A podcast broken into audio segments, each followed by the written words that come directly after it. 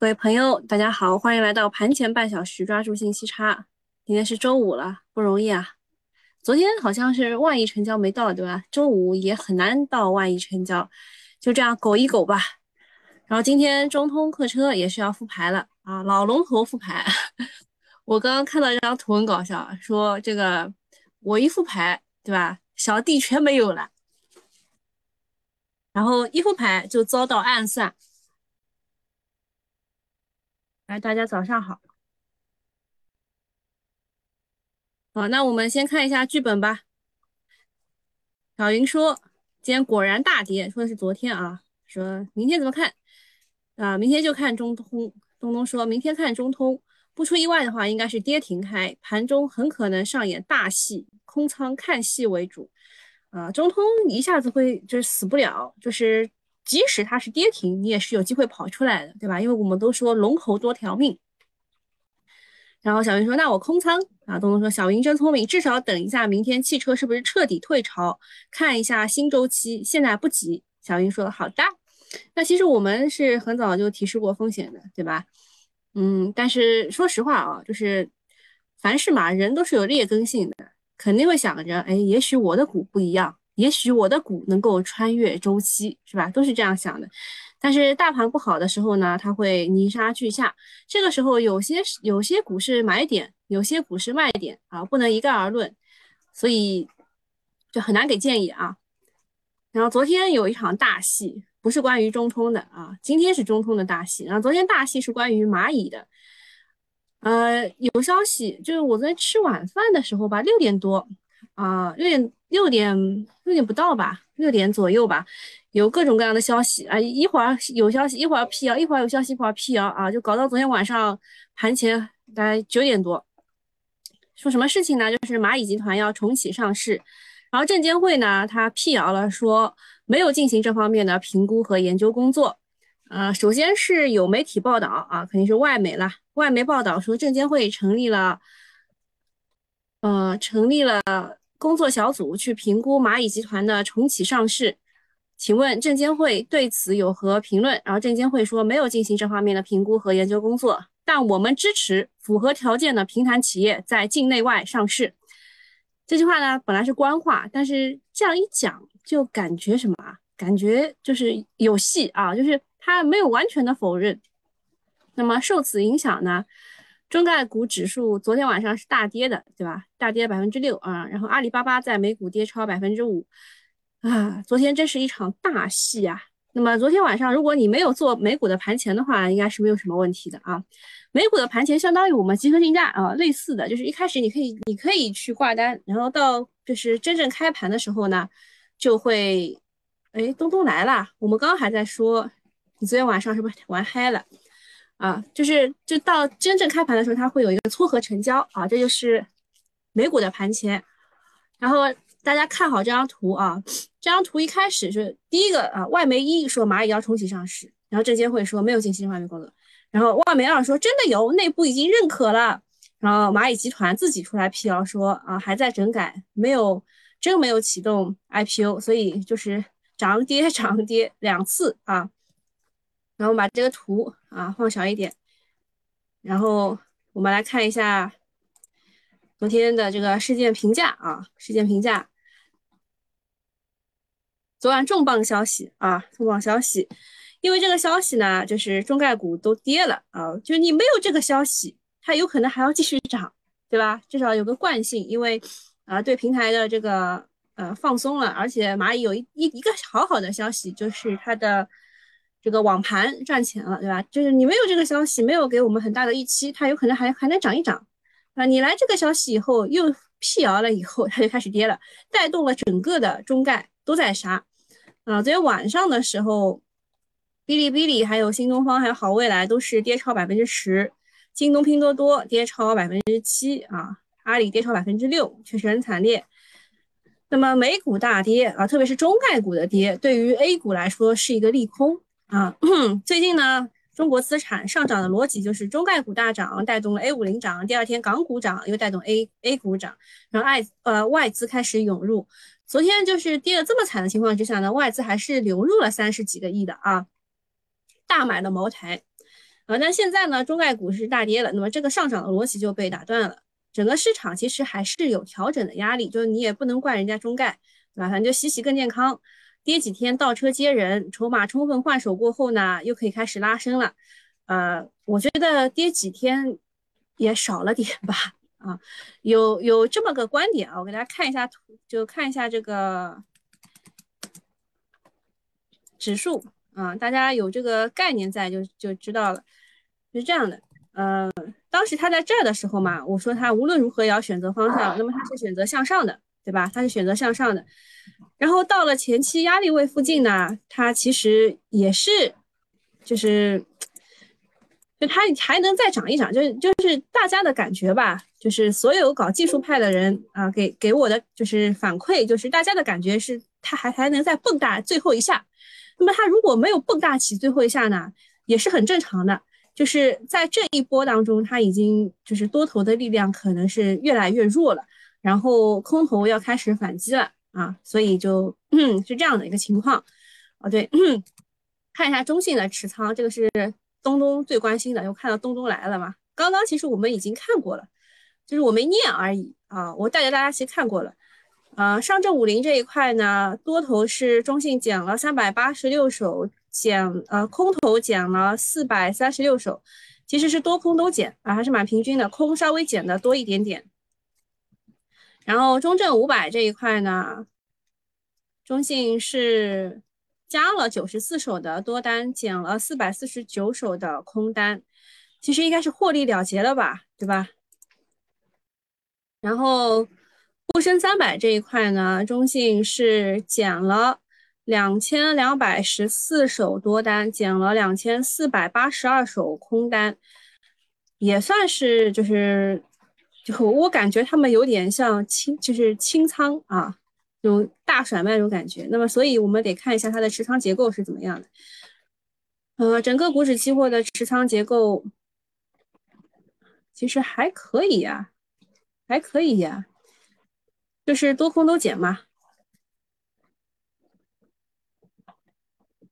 嗯，好，就是今天来看的话，估计要盘中才能给最终的答案啊。华哥哥说看这样还是震荡，对，看下来还是震荡。那昨天看下来也是震荡，那昨天大跌了嘛，嗯，所以今天还是要盘中才能做决定吧。就是它上下嘛，其实你看，就是红线和绿线之间嘛，对吧？红线和绿线之间会来回的倒腾。然后它可能会在我说要减要就是搞方向的这这一段时间啊，就是来来回上下上下这种倒腾。好，然后继续看这个蚂蚁的事情。蚂蚁呢，它它涨不涨，其实跟我们没有没有太大关系，因为真正去买这个中概股的人其实并不多的。大家有些嘛是买的是 ETF，对吧？就被深套了，也没有什么想法。但是它对于 A 股的这个。呃带动作用也是要关注一下的啊，就是中概股可能导致什么？就之之前是中概股涨带动 A 五零涨，那么现在是中概股跌可能会带动 A 五零跌啊。那么我们要调出昨天晚上的昨天晚上的 A 五零啊，应该我我平时看的是富时 A 五零啊，嗯，看一下富时 A 五零的期指连续，昨天是跌了百分之零点九啊，是跟着美股一起跌的，美股尾盘还跌了一波啊。然后再讲一下今天的总龙头中通客车要出来了，停牌核查完成，股票复牌，为什么会计算错误？你知道吧？就是平时我说，哎，它一般都是停七天嘛，对吧？但为什么会计算错误呢？是因为忘记算了，那个就是这个这个端午节那一天是不上班的啊，端午节那一天是休息的，所以这一天忘记算进去了，所以它今天才出来啊，这个是为什么会计算错误原因啊？希望大家和我一起改正，对吧？中通客车公告啊，说股票是六月十号，也就是今天开始复牌。总龙头什么没声音？没声音吗？啊，花哥哥说破五就出来两天避避风头，对，好正常。好，总龙头要复牌了啊！昨天呢，汽车板块是先跌为敬，砸的很厉害。什么意思啊？就是有一些人，他们是要去搞总龙头了，因为总龙头的复牌呢，它的当天的成交量肯定会很大的啊，肯定会很大，就是总龙头也会吸血的。啊，就是先跌为敬，跌得很惨。另外呢，高位票也是几乎全军覆没，像是之前还搞搞这个地天版的青岛双星啊、特立 A 啊，还有这个就是央企改革宝塔实业，对吧？还有粤传媒，全部都歇菜了，只剩下就是央企的央企改革龙头中诚股份还在顽强抵抗。那么今天中通客车是出关了，估计又是一场恶战。是力挽狂澜，还是直接核按钮？核按钮也是有人会撬的啊！在过去的九个交易日当中，中通的股东人数暴增了一点七倍，由四点八万人猛增至接近十三万人，果然是韭菜多力量大啊！今天是抢跑还是硬怼呢？确实不好说。参照之前浙江建投出来复盘以后是一字跌停，随后翘板，但是没有能够。呃，这个翻红，所以最终呢是在跌停附近收盘的。带大家看一眼吧，啊，这样讲大家可能没什么印象。看一眼浙江建投，当时它是它是在哪个位置被停牌了？在这个位置，对吧？在这个位置被停牌，然后出来以后，在这一天是翘板没成功，对吧？没有成功，然后。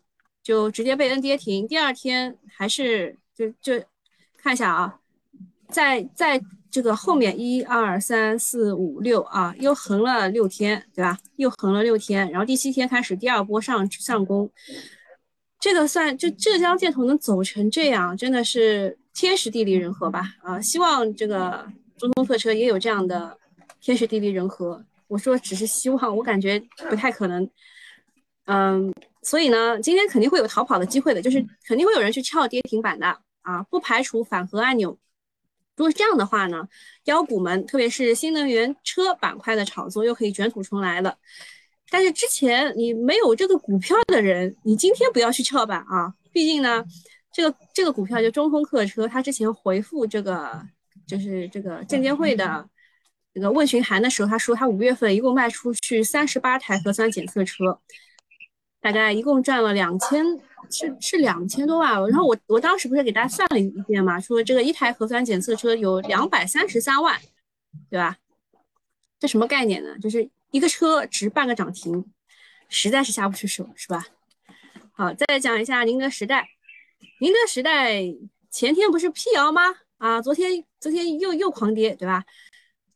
万亿的宁王前天从负七拉到翻红，昨天又大跌超百分之六，感觉就是让领导先跑的样子。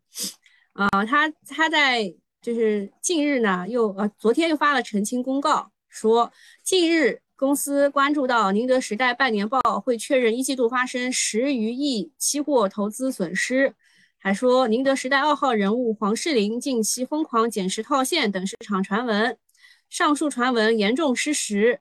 并已通过网络广泛转载传播，给公司带来较大的负面影响。呃，这个事呢，可能是有啊，这事儿可能是有，但是啊，有但是，就是他可能，就是他说严重失实，但是他也没有说完全否认啊，就是有是有的。那么主要就是他是，就是市场龙头嘛，它会带崩指数的呀，所以大家很关注啊。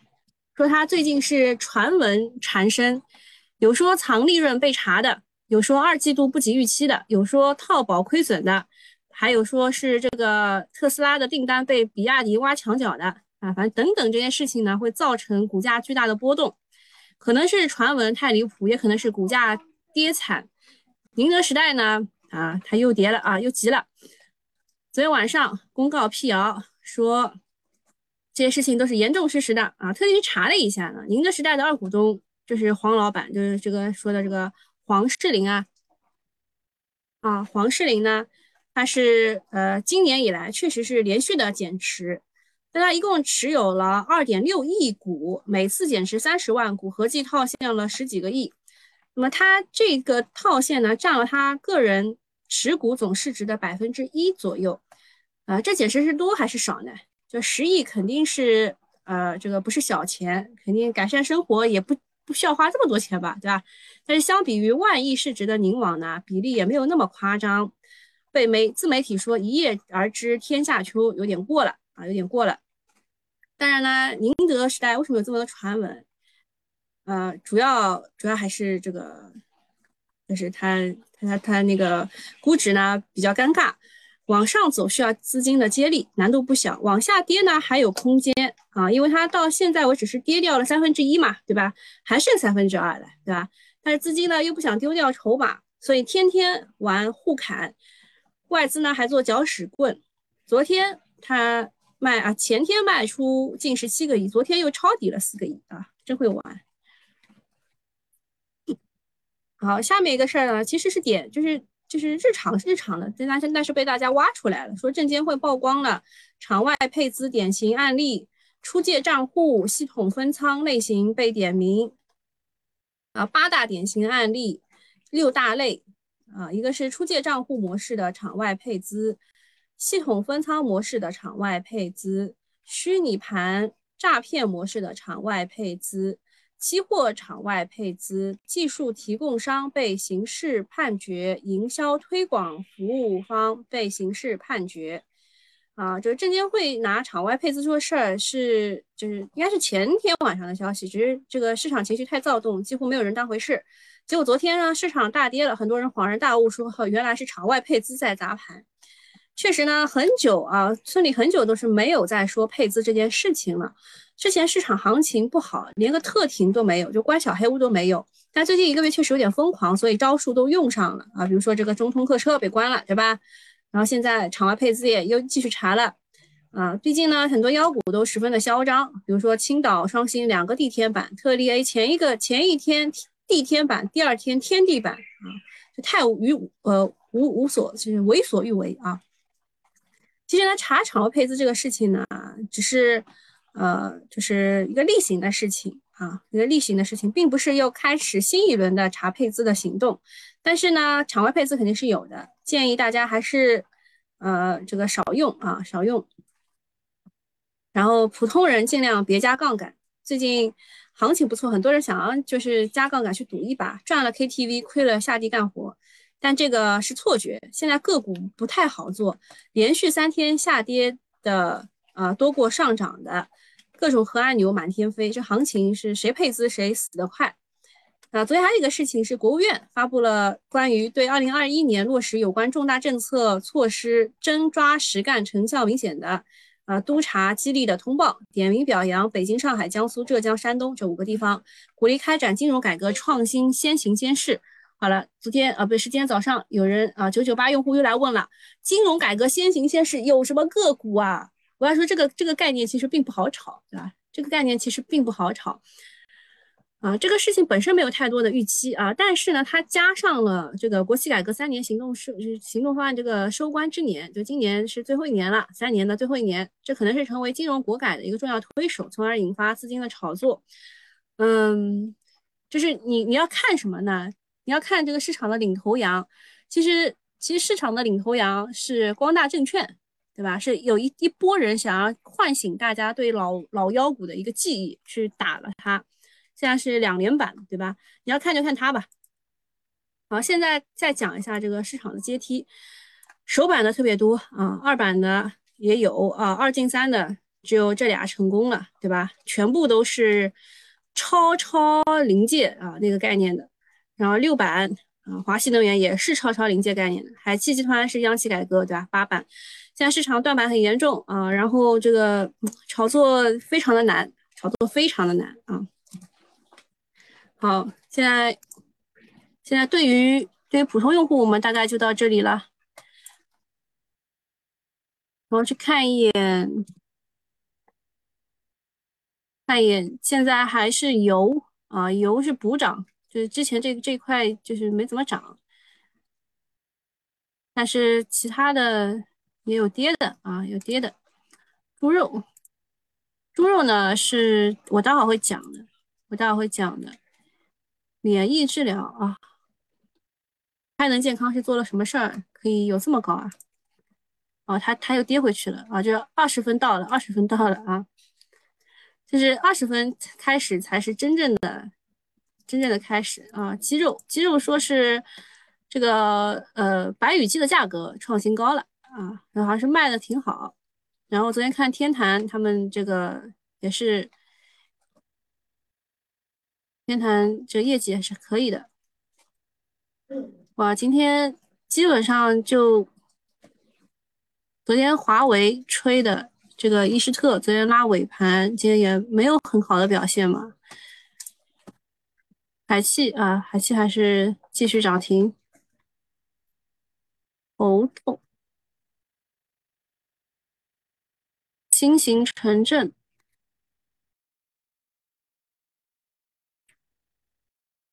川发龙蟒涨停。川发龙蟒是昨天不是那个，所以它是被停牌了。呃，你们有没有印象啊？就是我们当时讲磷化工的时候，就是讲了这几个嘛，对吧？然后川发龙蟒，我说它业绩是最好的，啊，就是它一季度的时候业绩环比是增长的，其他几个就业绩都不太好。对吧？当时当时还还特地拿出来讲过了，然后就是我讲完以后，它就狂涨，对吧？我我那个是两点半开始讲的嘛，对我我讲完以后它狂涨，涨完以后直接停牌了，停牌好像是因为它有一个资产重组啊，对吧？直接就突破了我给它画的一根线，这个是我也没有想到啊。我虽然是精髓，但我也没有想到这个事儿啊。好，那。这个免费用户我们就到这里了，呃，记得买一个新米团，好吧？好，接下来我们讲一下猪肉的事儿。猪肉呢，呃，正邦昨天是有一个很不好的消息，就是这家公司啊，我对他印象本来就不好，就是他之前确实是赚钱的啊，他确确实在猪周期的时候赚钱，但是他那个扩张的事情啊，他无序扩张啊，他无序扩张。呃，先讲一下吧。就最近有些券商在讨论说猪周期见底的事儿，说猪价二次探底，虽然不知道什么时候涨，但但随着产能去化，未来涨的概率总归是越来越大的。上一轮猪价的上涨周期里面，大家对猪肉股的表现都印象深刻。但是要明白这一点啊，说前两年非洲猪瘟导致产能紧紧缺的是特殊情况，下一轮的猪周期的猪价不可能有上一轮这么高了。那看一下对比图。同样是猪肉股啊，同样受益于上一轮猪价的上涨，两者的这个后期表现是天差地别啊，就从这儿开始啊，从二零年的十二月份开始就天差地别。正邦是前期发力啊，前期发力，然后牧原啊，牧原后期也有啊，但是它后期虽然是回调了很多，但是这几年的这个涨幅依然是在的啊，总体是优秀的。正邦呢比牧原先涨啊，但是呢。就是它一度领先很多，但是龟兔赛跑里的这个兔子到现在基本上把之前的涨幅全部给回吐了。猪价回落呢，二零二一年的时候猪企业绩基本上都是出现了跳跳水，然后牧原它因为成本低嘛，还算不错。二零二零年的时候赚了两百七十五亿，二零二一年的时候回落了，也还有六十九个亿的盈利，今年一季度亏了五十二个亿。然后呃我。就是我们有群里有人是在牧原工作的，他告诉我们的是牧原股份呢，它低于五十块的时候你可以买啊，低于五十块的时候可以买，然后到了六十块一定要卖掉它啊，它就是一个周期。然后呢，这个正邦啊，它就惨了，它扩张由于很激进嘛，它二零年赚的钱是七五十七亿，二一年这样跌下来的时候，一把就亏掉了一百八十八亿。这个像不像在牛市里炒股赚钱，然后把本金 all in 进去，想赚更多，然后就啊一把全部亏光？正邦昨天晚上发了一份公告，说因为公司流动资金紧张，部分商票逾期未兑付，合计资金是五点四亿元。前期前年赚六十个亿，现在这点钱五点四亿元都拿不出来了。他还要把他之前那个就是募资啊，募资本来要扩张的，他不扩张了，他把那三十六亿全部拿来补充现金了啊，补充流动了。